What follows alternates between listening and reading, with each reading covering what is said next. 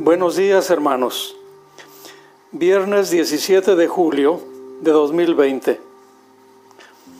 Comparto la reflexión del Evangelio de Mateo, capítulo 12, versículos 1 al 8.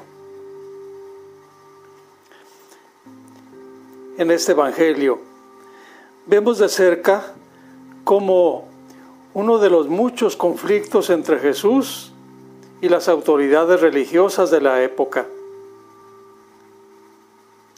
Son conflictos en torno a las prácticas religiosas de aquel tiempo.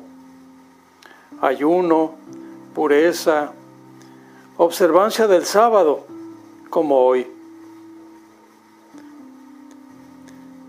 En términos de hoy, serían conflictos como, por ejemplo, la boda de personas divorciadas, acoger o no a los homosexuales, comulgar sin estar casados por la iglesia, faltar a misa en domingo, no ayunar el Viernes Santo.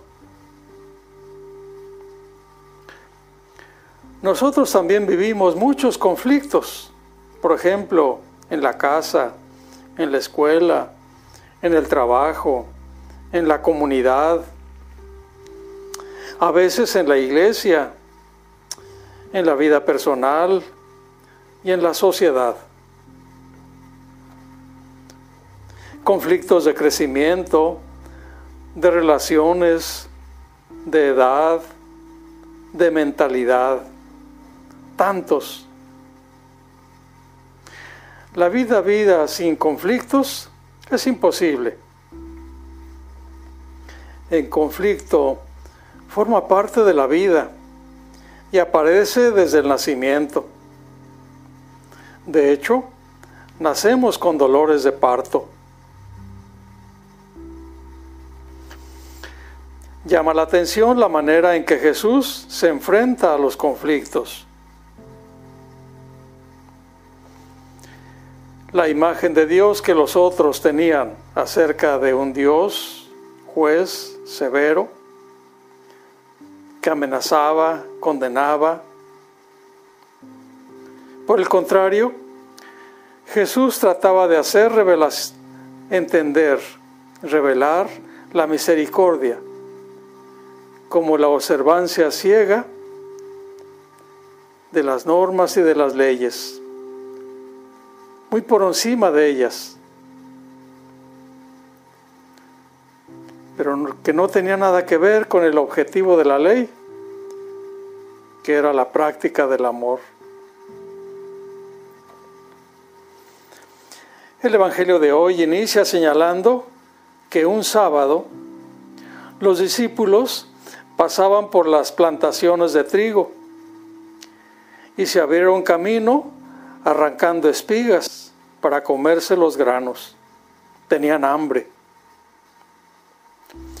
Los fariseos invocan la Sagrada Escritura,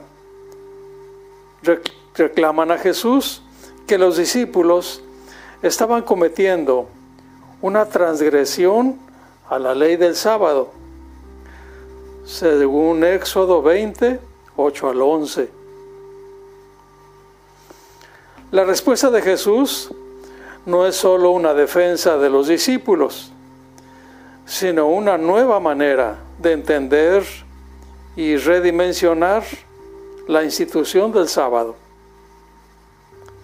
Invoca tres ejemplos sacados de la escritura.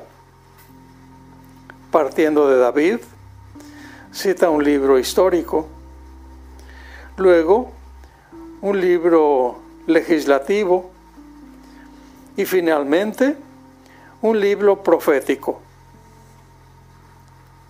Primero, el ejemplo de David. Jesús recuerda a los que lo acusan que David había hecho una cosa prohibida por la ley, pues tomó los panes sagrados del templo y los dio a los soldados para que los comiesen porque tenían hambre. Primera de Samuel 21, 2, 7. Y ningún fariseo tenía el valor de criticar a David.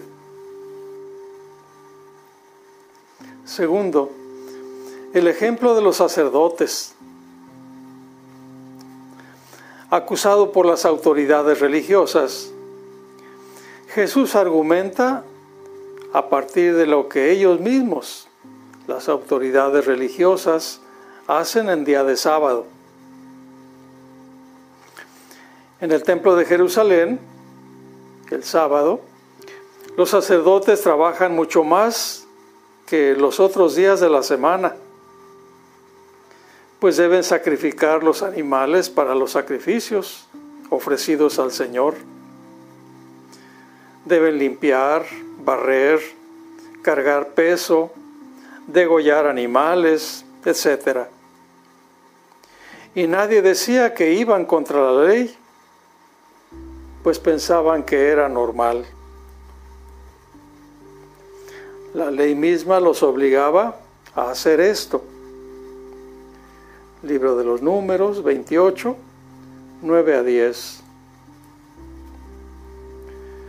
Por último, el ejemplo del profeta. Jesús cita la frase del profeta Oseas, misericordia quiero y no sacrificios. La palabra misericordia significa poner el corazón en la miseria de los otros. Es decir, la persona misericordiosa está muy cerca del sufrimiento de las personas, se identifica con ellas. La palabra sacrificio significa hacer que una cosa quede consagrada, es decir, quien ofrece un sacrificio separa el objeto sacrificado del uso profano y lo distancia de la vida diaria de la gente. Así los fariseos, si los fariseos tuvieran esa mirada del profeta Oseas, sabrían que el sacrificio más agradable a Dios no es que la persona consagrada viva distanciada de la realidad, sino que ponga enteramente su corazón al servicio de la miseria de sus hermanos y hermanas para aliviarla. Ellos no debían condenar como culpables a los discípulos, que en realidad eran inocentes.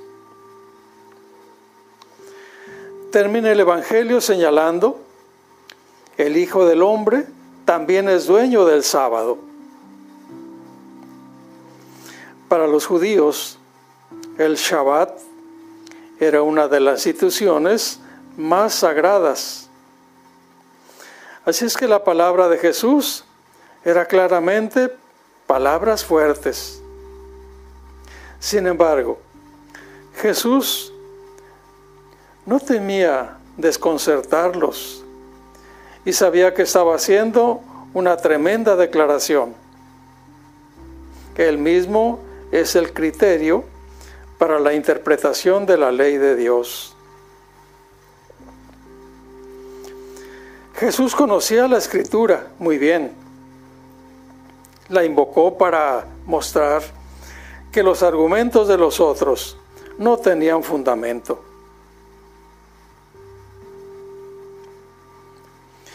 En aquel tiempo no había Biblias impresas como las tenemos hoy. En cada comunidad solo había una Biblia, los rollos escritos a mano que quedaban en la sinagoga. El que Jesús conociera la escritura es señal de que durante 30 años de vida de Nazaret, Jesús participó intensamente en la vida de la comunidad donde todos los sábados se leían las escrituras. Termino recordando algo muy demostrado,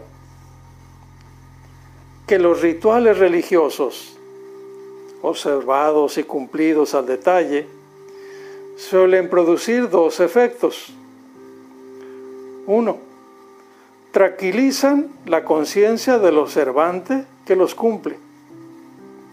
Dos, en la mayoría de los casos se convierte en costumbre, pero no modifica la conducta, sobre todo cuando se ve que esa conducta está mal vista por la religión.